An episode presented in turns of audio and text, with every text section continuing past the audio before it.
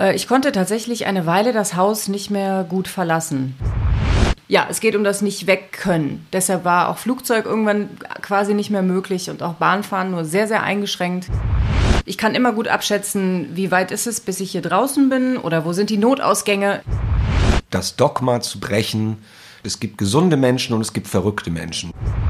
Du musst dann den Fokus vom Körper weglenken. Das ist das A und O. Und das mhm. ist auch etwas, was durch Training gelingen kann. Wie das so ist, will man das ja auch ganz lange nicht wahrhaben und denkt, komm, jetzt hier noch dreimal Tabletten essen, dann bist du wieder normal.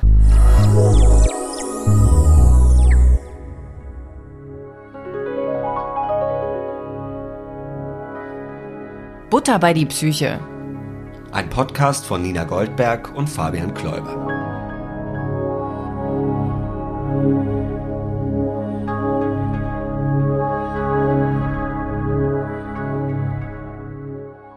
Butter bei die Psyche. Endlich geht's los. Schön, dass ihr da seid bei Folge 1 und bitte lasst euch nicht irritieren, dass wir während der ersten Folgen noch einen anderen Titel hatten. Uns ist im Verlauf dieses Projekts ein viel coolerer Titel eingefallen, unter dem ihr unser Projekt jetzt kennt. Viel Spaß.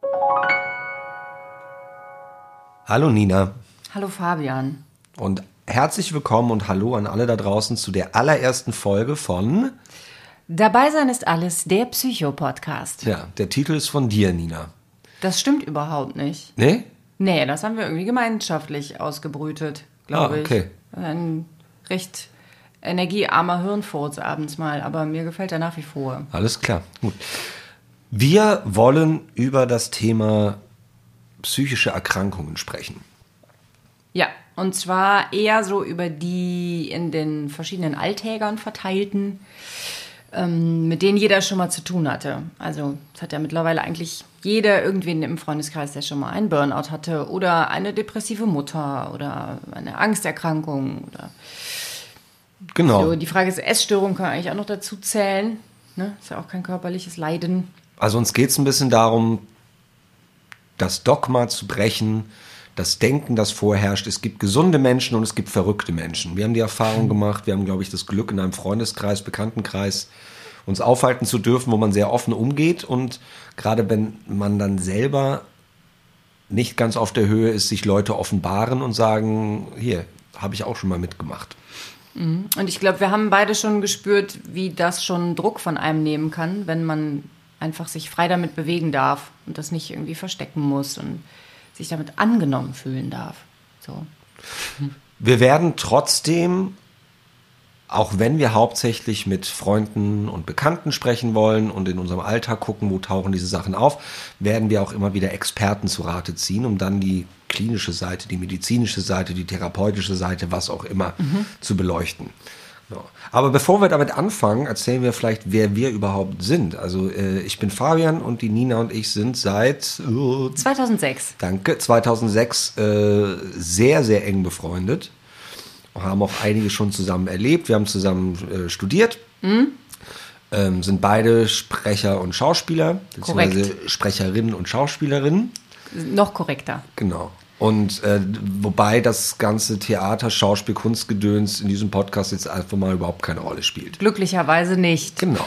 Also, äh, also weil ich glaube, noch ein Schauspieler-Podcast, das ist ja eh fraglich, ob die Welt noch einen Podcast braucht. Wenn man sich diese Frage ernsthaft stellt. Ja, wir brauchen wir den hier, Ja, wir brauchen den. Wir wollten wir den machen. machen. Wir wollten darüber reden, um uns in diesem Gespräch, in diesen Themen zu nähern und vielleicht Betroffenen da draußen auch ein bisschen Mut zu machen oder sie zu animieren, sich zu öffnen. Mhm. Wenn du, wenn du da draußen sagst, muss ich irgendwie immer lachen, weil das klingt für mich direkt so nach Weltempfänger, als säßen wir hier in so einer kleinen Zentrale und hätten also die Leute an den Endgeräten. Aber ja. ist ja so. Ja, ist ja so. Aber also. weißt du was, da schwingt, schwingt so was Altertümliches mit, mit da draußen. Bei mir. Ja, ich, ich bin auch nicht mehr der Jüngste. Deswegen ja, ist, ist es natürlich, äh, ich komme einfach noch aus einer anderen Zeit. So. Du bist kein Digital Native. Ich weiß noch nicht mal, was das ist. Siehst du? Ja, ähm, genau. Ja, äh, lass einen Körper machen in die Themen. Bitte. Wir haben gesagt, wir fangen natürlich bei uns an, weil wo kommt das Interesse her? Nämlich, dass wir bei uns festgestellt haben, wir haben in unserem Leben Erfahrungen sammeln dürfen, müssen, müssen. sucht es euch aus, mit psychischen Erkrankungen. Und uns hat diese Offenheit darüber zu reden, auch mit anderen darüber zu reden, sehr geholfen. Ja. Deswegen beginnen wir heute bei Nina und ihrer Angststörung. Ja. An, äh, Anik-Punk, nee, wie heißt es? Panik-Angst ist ja auch, äh, auch nicht so richtig trennscharf, das bedingt sich ja auch. Aber ja, ähm, das habe ich und schon eine ganze Weile. Also das erste Mal aufgetreten ist es mit 16. Ja. Und seitdem sind, kommt das so in Episoden vor, in längeren und kürzeren. Und es war 2011 so weit, dass es mich so sehr eingeschränkt hat in meinem Sein und in meinem Handeln, dass ich quasi gezwungen war, was zu unternehmen und gezwungen war, mir eine Therapeutin zu suchen und daran zu arbeiten, weil ich das Leben, was ich leben wollte, tatsächlich nicht leben konnte. So. Wie sahen die Einschränkungen aus? Äh, ich konnte tatsächlich eine Weile das Haus nicht mehr gut verlassen. Ich habe, ähm, also das kristallisierte sich so mit den Jahren raus, auch als wir gemeinsame Schauspielstudierende waren, dass ich so ein komisches, ähm, komischen Film mit funktionieren müssen hatte. Also in Situationen, wo man auf jeden Fall funktionieren muss, hatte ich immer Angst, dass mir der Kreislauf versagt oder ich mich übergeben muss. So hat sich das irgendwie eingeschlichen. Also die ersten heftigen Male waren beispielsweise auf einem Leuchtturm, auf einer Familienhochzeit von meinem Ex-Freund. Und der Standesbeamte erzählte recht langweilige Dinge, wie Standesbeamte es so tun. Und ich hatte dann währenddessen Zeit, mir zu überlegen, was jetzt passiert, wenn ich jetzt kotzen muss irgendwie. Und dass ich denen ihren großen Tag sprenge und dass ich hier, wie das dann aussieht, wie ich hier alles vollreiher und wie wir alle irgendwie diese winzig kleinen hunderten Stufen wieder runterlaufen und ich halt den einfach den Tag versaut habe. So. Und in solchen Bildern hat sich das dann immer manifestiert. Also, also grundsätzlich Leuchtturm klingt für mich jetzt, also mit der Höhe hat es nichts zu tun, aber mit nicht wegkönnen. Mit nicht wegkönnen, genau. Also ich weiß auch, im Moment geht's, weil im Moment bin ich einigermaßen entspannt, aber ich weiß eigentlich auch immer, ich kann immer gut abschätzen, wie weit ist es, bis ich hier draußen bin oder wo sind die Notausgänge. Ich weiß, wenn ich auf einem Konzert bin, was ich lange nicht war, wie wir alle, dann weiß ich, wo die Notausgänge sind. So, ich habe mir das vorher einmal überlegt und auch im Kopf überschlagen, an welchem Teil der Straße ich dann rauskomme und so, wenn ich diesen Weg nehme und ja, es geht um das nicht wegkönnen. Deshalb war auch Flugzeug irgendwann quasi nicht mehr möglich und auch Bahnfahren nur sehr, sehr eingeschränkt. Und das hat dazu geführt, ja, und den Beruf, den ich machen wollte, ich wollte ja, wie du weißt, von Anfang an gerne sprechen. Und das ließ sich dann natürlich auch nicht so bewerkstelligen, ne? weil du sitzt irgendwie dann da in diesen sehr, sehr teuer eingerichteten kleinen Audioboxen mit so 10.000 Euro Equipment um dich rum und es geht in dem Moment um dich und du musst in dem Moment liefern und das, da wusste ich, wenn ich diesen Beruf wirklich machen will, dann muss ich jetzt was tun. Wenn ich hingegen absichtslos zu Hause war, habe ich wirklich nur in den allerseltensten Fällen mal Panik bekommen. Da ging es mir eigentlich immer prima. Und sobald ich das Haus verließ, ging es mir nicht mehr prima. Und wenn man mich kennt, weiß man, dass ich sehr gerne immer schon eine Hausverlasserin war. Du hast vorhin gesagt, es ging mit 16 los, dann kam der Sprung bis 2011, hast du, glaube ich, gerade gesagt, oder mhm. weiß ich. Das sind ein paar Jahre, ne? Äh, genau, also was war denn mit 16? Oder hast du überhaupt, oder ab wann hast du überhaupt erkannt, was es ist? Ja, das ist die große Frage. Ich glaube, das habe ich tatsächlich erst erkannt, als wir zwei Studenten waren. So. Wo ich dann auch gemerkt habe, ich kann bei den Auftritten nicht mehr einfach auftreten, sondern habe angefangen, Medikamente zu nehmen. Das ist ein Mittel, das heißt Womex, das kennen die meisten, so Reisekrankheit oder auch gegen Kater ist das sehr beliebt. Da sind ein bisschen äh, weiche Opiate drin, die einen so ein bisschen okay machen mit der Welt und den Kreislauf stabilisieren und den Magen-Darm-Trakt quasi lahmlegen. Weil wenn du dann so, ein, so eine Störung hast wie ich, dann ist halt das leiseste Darmgluckern, was du in dir feststellst, schon Anzeichen dafür, dass jetzt gleich du hier ohnmächtig in deinem Erbrochenen liegen wirst. Mhm. So. Und diese Tabletten haben mir da sehr geholfen. So, und also ja, ich würde sagen, so die letzten zwei Jahre unseres Studiums war eigentlich klar, ich habe hier ein massives Problem. Aber wie das so ist, will man das ja auch ganz lange nicht wahrhaben und denkt, komm, jetzt hier noch dreimal Tabletten essen, dann bist du wieder normal. Wenn du das erst im Studium dann als Angststörung abgespeichert hast, unter was lief es dann vorher? Wenn du sagst, mit 16 ist dir zum ersten Mal aufgefallen, da passiert mhm. was. Was ist denn passiert dann?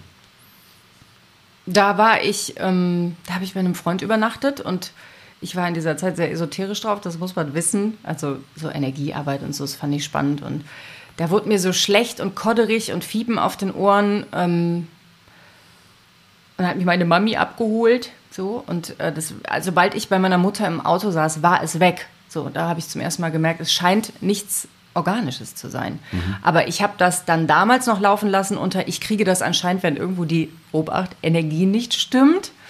Und dann, ja, in dem Alter hat man ja auch noch nicht so eine feste Persönlichkeit, wo man weiß, irgendwie, das bin ich und das ist ein Anzeichen für, mir geht's gerade nicht gut, das hat man ja alles noch nicht irgendwie als Repertoire. Also ich dachte einfach, das sind, ich, ich habe halt eine Meise, so ich bin halt ein bisschen komisch.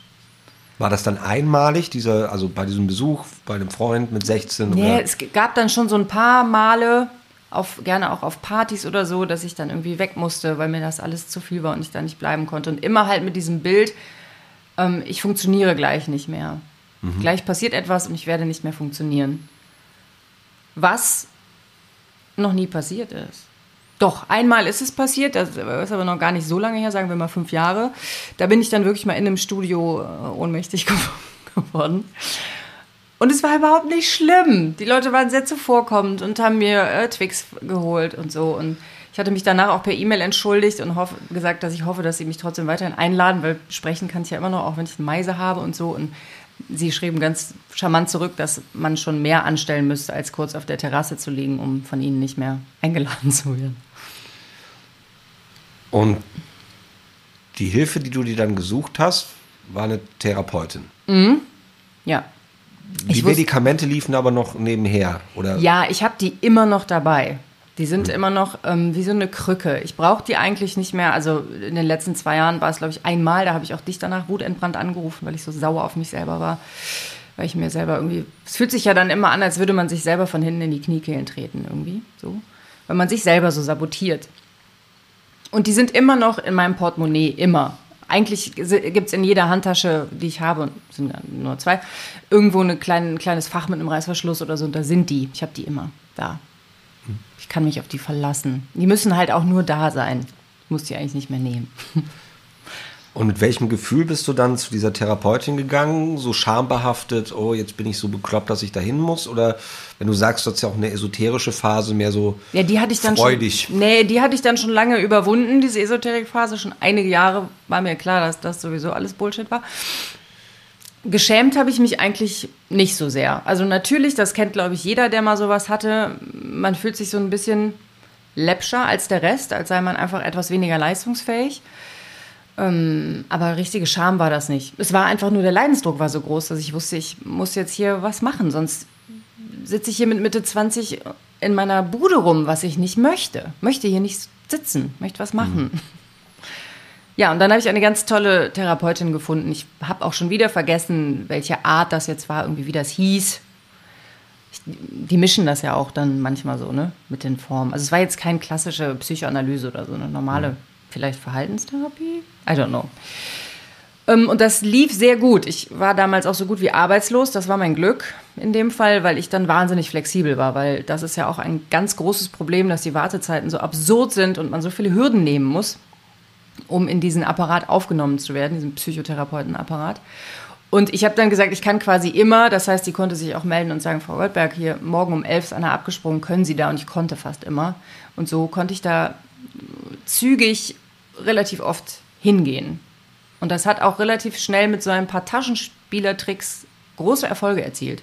Weil klar, du forschst dann auch in dir, was ist das irgendwie, ne? Gibt es was in der Kindheit, was irgendwie dafür gesorgt hat, dass man da so, so kein Urvertrauen hat oder so, aber das, die größte akute Hilfe waren in meinem Fall richtig billige Tricks. Wie zum Beispiel, wenn du in der Bahn sitzt und du merkst, das steigt in dir hoch, so, du musst vielleicht kotzen, was ich nie muss, in den letzten zehn Jahren vielleicht dreimal gekotzt ähm, du musst dann den Fokus vom Körper weglenken. Das ist das A und O. Und das mhm. ist auch etwas, was durch Training gelingen kann, durch Atemübungen. Und ich habe ich hab dann immer Aufträge von ihr bekommen, zum Beispiel Schuhe zählen. Also wie viele Pumps sind in der Bahn um mich rum, wie viele Tonschuhe, in welchen Farben und sich an sowas oder wie viele Frauen haben lackierte Nägel, wie viele Menschen tragen eine Brille. So, das ähm, klingt echt einfach, ist es aber nicht, wenn man ähm, das ist ja dann so ein massiver Sog in einem. Dieses vom Körper weggucken und von diesem Szenario, was man sich gebaut hat, weggucken, ist ja fast nicht möglich. Mhm. Aber wenn man es dann einmal raus hat und zum ersten Mal merkt, okay, jetzt hat das funktioniert, dann gewinnt man ja direkt so ein bisschen Vertrauen wieder und die nächste Bahnfahrt ist nicht ganz so grauenhaft. Um das aufzudröseln von vorhin, meines Wissens, ich schleudere jetzt mit äh, Insider gefährlichem Halbwissen äh, um mich, gibt es äh, die Psychoanalyse. Das ist wirklich dieses, man sitzt, man liegt jahrelang auf der Couch und geht sein ganzes Leben peu à peu ähm, Boah, anstrengend. durch. Ja.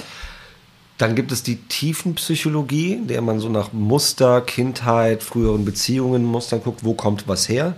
Und Verhaltenstherapie ist dann genau das, diese sogenannten Taschenspielertricks. Was kann ich tun, um die Symptome aktiv zu bekämpfen? Guck mal, wie abwertend das auch klang von mir jetzt, ne? Taschenspielertricks. Ich nehme das hiermit zurück. Okay, dann, hab, Ja. dann muss ich es ja auch zurücknehmen. Ja. Äh, ich habe ja nur zitiert. Und ähm, ja, und eine Mischform ist dann wahrscheinlich das, was du hattest. Man guckt nach, wo Mhm. kommen Dinge her, wie sind sie entstanden, Ja. wie habe ich was gelernt, wie habe ich was abgespeichert und gleichzeitig. Welche viel- Strategien hatten Erfolg im Leben? Genau. Ja. Aber auch das werden wir in den nächsten Folgen natürlich auch mit Experten sprechen, um das vielleicht noch wissenschaftlicher, noch besser aufzudröseln, als ich es gerade getan habe. ja, genau. Also, wenn jemand Ahnung hat und merkt, der Kläuber hat Scheiße erzählt, dürfte uns sehr gerne einen Leserbrief schreiben. Einen Gerne. erzürnten. Ja, die gehen alle an Nina, diese. Ja, ist kein äh, Problem. Ja. Ähm, die Therapie war erfolgreich, du sagst, sie hat dir geholfen, aber du würdest ja von dir nicht sagen, dass du keine Angststörung mehr hast oder keine Panik. Wie sieht es denn aktuell aus? Im Moment ist es, ich glaube, pandemiebedingt sehr, sehr wechselhaft. Also ich das Gefühl, ich bin so mm, von meinem Gemüt her eher vierjährig im Moment. Das, die ersten vier Stunden des Tages sind super safe und dann kommt irgendwie so ein. Bäh. Aber generell im Mittel ist es total okay im Moment. Stehe ich ganz gut und sicher da eigentlich. Es gab letzten Sommer noch mal so eine kleine Episode von, sagen wir mal, vier Wochen, wo das auch alles wieder total wackelig war, wo ich jeden Morgen aufgestanden bin und mir war flau. Und dann habe ich, ja, mich erstmal die paar ersten Stunden des Tages damit beschäftigen müssen, dass ein Vertrauen in meinen Kreislauf zu entwickeln. Aber es ist so, dass ich mittlerweile die ersten Jahre denk, dachte ich, ich möchte das wegbekommen. Das wie eine Hautkrankheit oder so oder irgendein Extrem, wo du denkst, wenn das jetzt genug pflegst, dann geht das für immer weg. Aber ich habe eingesehen, es ist ein Teil von mir.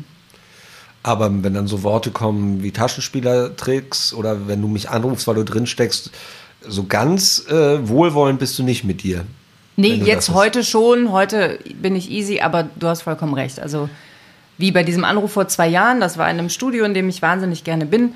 Ähm, und es war einfach so ein toller Tag. Man wusste morgens, dieser Tag wird richtig knorke. Er bestand nur aus tollen Jobs und tollen Dates und so.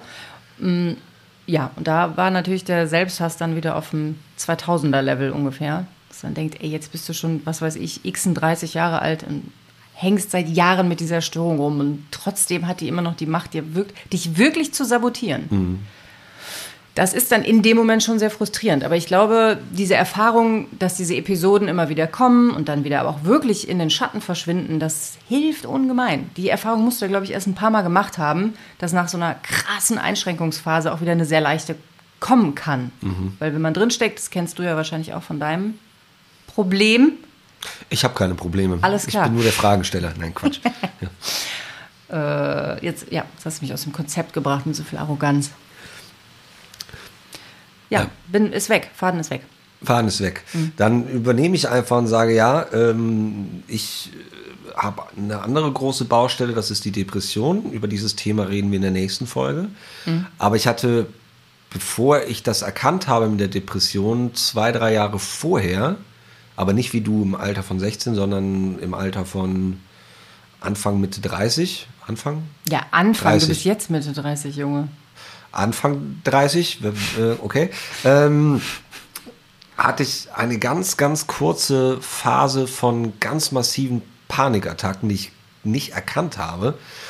Die haben sich rückwirkend als Vorbote der Mhm. Depression herausgestellt. Also irgendwie musste ich kurz Panik haben, dass mein Körper sagt, irgendwas läuft falsch und dann habe ich das Sieh schön hin, sieh hin. ja, und dann habe ich das in den Griff bekommen, sehr schnell, habe das schön zwei Jahre weggedeckelt und dann kam eigentlich erst die Depression, die dann mit Panik nichts mehr zu tun hatte. Ja, aber das weißt du ja dann auch. Die ersten Male fühlen sich einfach nach einem organischen Leiden an. Das dauert eine Weile, bis man auf die Idee kommt oder da Muster drin erkennen kann, die einem quasi aufzwingen, hinzugucken, um einzusehen, das ist nichts Körperliches. Total. Aber es fühlt sich ja, wie du weißt, körperlich an. Ne? Schweißausbrüche, Herzrasen, der Körper Ja. macht das ja. ich habe das vor allem nicht verstanden und nicht gedacht, dass es was Psychisches sein könnte, weil Panikattacken so überhaupt nicht zu mir passen. Deswegen glaube ich, war es auch die letzte. Die stehen dir nicht. Die, die stehen mir nicht. Panik sieht bescheuert aus. Nein, ich bin, ich habe kein großes Lampenfieber vor Mhm. Auftritten. Ich bin generell nicht großartig nervös oder hibbelig. Mhm. Äh, für mich habe hab ich immer gedacht, wenn ich eine psychische Erkrankung habe, dann nie diese Symptome. Es passt nicht zu meinem Naturell. Was ja auch schon ein blödes Denken ist. Mhm. Richtig doof, richtig schubladig. Und welches Ja. Symptom passt zu mir. Aber deswegen, nein, ich dachte Machen Sie wirklich diesen über Wochen, äh, ich habe Herzrhythmusstörungen, Herzinfarkte oder sonst irgendwas, weil ich nicht auf die Idee kam, dass es psychisch sein könnte. Ja, und bei dir, wenn ich das richtig erinnere, war es ja auch ein körperliches Leiden, das so weit ging, dass du wirklich in ein, zwei Momenten dachtest, das war es jetzt. Oder Ja, ja. ich möchte aus dem Fenster springen, einfach nur damit es aufhört. Genau, ja. Ekelhaft, ne? Ziemlich ekelhaft, ja. Ich hatte aber, und deswegen habe ich auch Lust, diesen Podcast zu machen, ich hatte das Glück, dass ich sehr schnell ein, zwei, später drei Leute aus meinem engeren Freundes-, Bekannten-, Kollegenkreis zu mir kamen und de- den Verdacht überhaupt geäußert haben, dass ich eine Panikstörung habe, dass es Panikattacken sind. Und sich dann geoutet haben, gesagt haben, du, ich habe da Erfahrungen mit und mir ein bisschen erzählt haben. Das hat mir den Druck genommen, mich völlig bescheuert zu finden, ne, weil ich immer dachte so, was ist denn jetzt los? Warum kannst du auf einmal nicht mehr in einem Auto sitzen oder auf den Berg steigen oder sonst irgendwas? und die mir sofort äh, Hilfestellung gegeben haben. Zum Beispiel, es ist einmal beim Autofahren passiert. Ich bin rechts rangefahren. Du warst der Fahrer. dem, ne? ich Ja. war alleine im Auto, war, Boah, war, ja. war völlig durch und bin dann halt wieder ins Auto gestiegen, weil ich da schon gecheckt habe, andere müssen ja dann, das, irgendwann etabliert sich das. Mhm. Und dann kannst du gar nicht mehr in so ein Auto rein. Und ich habe es direkt wieder gemacht. Und das erste Mal war dann schwierig, danach war es kein Problem mit dem Bergsteigen. Ich dachte auch, ich habe keine Höhenangst, was ist denn das Problem? Es Mhm. ist zufällig jetzt passiert auf diesem Berg. Oder dieser Gondel hoch. Wahrscheinlich, weil es da eng war, keine Ahnung. Mhm. Und diese Sachen haben mir geholfen, die andere vielleicht erst viel später in Therapien mitkriegen. Also ich habe quasi von Therapien anderer profitiert. Ja, Ich bin ein so- Therapieschmarotzer gewesen. So soll das auch sein. Das ist, sollte Basiswissen sein für alle. Also bist du, um dieses sehr abgedroschene Sprichwort zu bemühen, quasi, äh, na, wenn man vom Pferd fällt, sollte man direkt wieder aufsteigen. Mäßig dran gegangen. Ja, aber instinktiv und dadurch, dass das bei mir neu war Hm. und sich nicht über Jahre, ich glaube, das ist jetzt total äh, anmaßend und doof, jemand mit einer langjährigen Panikstörung zu sagen, steig halt wieder aufs Pferd. bei mir ist es so passiert, Lächel weil das neu mal. war. Ja. Also ähm, das war neu und ich habe dann automatisch diese Sachen wieder gemacht und äh, insofern hatte das gar keine Zeit, dass sich das etabliert auf Mhm. diese Bereiche. Ja, diese Zeit habe ich mir genommen und äh, richtig ein paar richtige Feindbilder entwickelt. Also auch deshalb bin ich immer selber Auto gefahren. Also mir kam zu Pass, dass ich äh, keinen Alkohol trinke. Bin halt so doof zum Saufen irgendwie. Ähm, aber es war auch gut, die Kontrolle zu haben zu wissen, ich kann hier immer wegfahren, wenn ich möchte. Das hat mir total geholfen. Also diese, diese Laissez-Fairigkeit, mit der Leute irgendwie sich angetrunken in fremde Autos hinten schmeißen, die kein Fenster haben oder Dreitürer sind im schlimmsten Falle noch, das war mir immer gänzlich fremd. Ich, kon- ich war nie zu diesem, zu einem solchen Teenagerverhalten in der Lage, sondern war die kontrollierte, etwas verspannte Fahrerin. Aber wenn du kanntest mich ja auch quasi schon deutlich jünger als jetzt. Ich war ja nie eine verspannte Person. Also von daher, was du eben meinst mit das passt nicht zu mir. Das habe ich auch oft gehört, wenn ich dann damit offen umgegangen bin, dass Leute sagen, was du? Du doch nicht. Du bist doch so ein lockerer Typ. Ja, ja. So, auch, ja, das, äh, da sieht man auch irgendwie die Schubladen. Ich meine, wie stellt man sich jemanden vor, der Panikattacken hat, dass der dauernd an seinen Klamotten rumnestelt oder dauernd zur Tür rennt und aufspringen muss und ein Depressiver hat hängende Schultern und ein blasses Gesicht. Also Ja, aber man denkt eben gerne dann im Klischee. Also wenn man mir vor zehn Jahren so ein, so ein, so ein Puzzlespiel gezeigt hätte mit all meinen Freunden und dann noch ein anderes Puzzlespiel oder so ein Quartett mit allen Störungen und ich hätte das zuordnen müssen, war ich jetzt sowas von daneben gelegen. was hättest du mir denn verpasst? Boah. Boah. Äh, weiß ich nicht. Ähm, Bei dir komme ich auch sehr profan erstmal auf Sucht. Irgendeine harte Sucht. irgendeine harte Sucht. Irgendeine richtig, richtig ekelhafte Spielsucht. Oh, nee, da bin ich richtig fremd von. also, keine Ahnung. Äh, nee, Ja, wurscht. ja. feststeht, ich meine, man denkt ja gar nicht, das ist ja das Problem. Also, ne, ist ja kein bewusster Denkprozess, sondern ich habe da ja eine unbewusste Erwartung enttäuscht, wenn ich gesagt habe, hi, du erlebst mich als relativ lockere Person, aber lass dir mal gesagt sein, Schlafen ist nicht so meine Stärke. Im Auto hinten sitzen auch nicht, Bahnfahren auch nicht. Äh. Gute Frage. Wie ist denn generell dein Umgang damit? Also wann kommunizierst du es? Wem kommunizierst du es? Das hat sich über die Jahre gewandelt. Also am Anfang, wie bei fast allen, wusste es irgendwie nur der innerste Kreis. Ähm, ich glaube, weil man auch so eine gewisse Zeit braucht, um ein eigenes Standing dazu zu entwickeln und zu sagen, ja, das ist ein Teil von mir. Wie irgendwie einen merkwürdigen Freund zu haben, den man aber eben so mit dem man steht. Mhm. Und dann bin ich aber auch dem Rest meines Naturells entsprechend relativ schnell immer mit der Tür ins Haus gefallen, auch weil ich gemerkt habe, mich entlastet das, zu wissen, die anderen wissen Bescheid, falls ich jetzt in diesem, bei dieser Beerdigung hier oder dieser Hochzeit taufe, was auch immer komisch sein sollte. Und ähm, ich habe genauso die Erfahrung gemacht, dass es die Leute auch entspannt, weil viele schon mal was Ähnliches hatten und sich dann irgendwie auch wohler fühlen. Ehrlichkeit ist einfach immer eine richtig prima Idee bei sowas, finde ich. Ja, finde ich auch. Die Erfahrung habe ich auch gemacht. Hm. Ich habe aber trotzdem auch die Erfahrung gemacht von Leuten, das habe ich aber oft gesagt, Erfahrung gemacht gesagt. Das, ist ja äh, egal. Ähm, ich erfuhr Folgendes dass äh, man schon seinen Stempel auch weg hat. Dass wenn man zu öffentlich oder zu vielen Leuten von sowas erzählt, man auch sehr schnell vielleicht der ist, der nicht belastbar ist, dem man gewisse ah, Aufgaben ja. nicht mehr zutrauen kann, mhm. dem man vielleicht nicht was Kritisches sagen kann, weil der hat es ja eh schon schwer. Der, ja, oder mhm. nicht, dass der mir hier eine Panikattacke kriegt. Ah, mhm. ja. oh, wie unangenehm. Das, äh, ja. Aber subtil oder offensiv? Oder sowohl als auch? Nee, nicht offensiv. Und ich glaube auch gar nicht aus bösem Willen heraus. Ja, oder sowieso so, nicht. Ja. Ähm, oder aus einer Despektierlichkeit heraus. Nein, sondern ähm, einfach am Umgang. Also, aber gut gemeint ist ja oft auch nicht gut gemacht. Fast immer. Ja.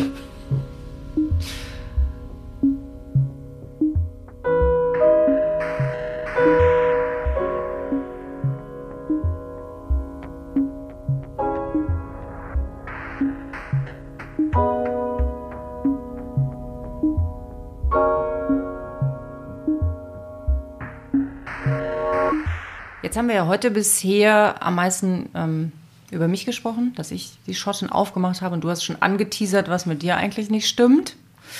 Da würde mich in einem nächsten Schritt, würde ich dich gerne ein bisschen dazu befragen, wenn du mhm. einverstanden bist. Und ja. Gucken, wen wir noch finden, wer bereit ist, ähm, sich darüber auszutauschen oder ein bisschen aus dem Nähkästchen zu plaudern. Ich finde das mm, generell eine recht mutige Entscheidung. Also von mir persönlich jetzt irgendwie nicht, weil das schon so lange normal ist, aber wenn wir jetzt Leute anrufen und sagen, hier, du hast doch dat und dat, willst du hier mal sprechen? Und dann machen das die Leute, finde ich ja schon ziemlich cool. Und Sinn oder Sinn, Ursprungsidee dieses Podcasts war ja so ein bisschen Licht ins Dunkel bringen und einfach ein bisschen mal Hosen runter, dass alle erzählen dürfen, was sie so haben. Von daher sind wir auch sehr offen für Feedback. Also wenn jetzt am, draußen am Volksempfänger jemand denkt, meine Mama oder mein Papa hat aber das und das und ähm, da wüsste ich gern mal, ne, hätte ich gerne mal eine, also würde ich gerne mal darüber sprechen oder etwas darüber hören, dann dürft ihr das gerne tun. Ja. Gerne auf den normalen Social Media Kanälen. Unsere Namen wisst ihr ja.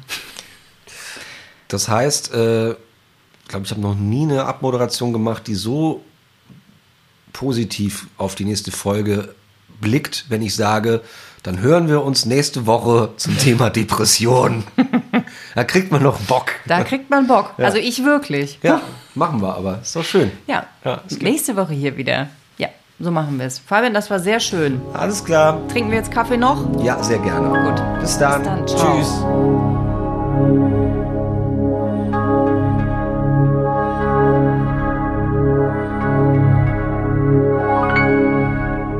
Butter bei die Psyche.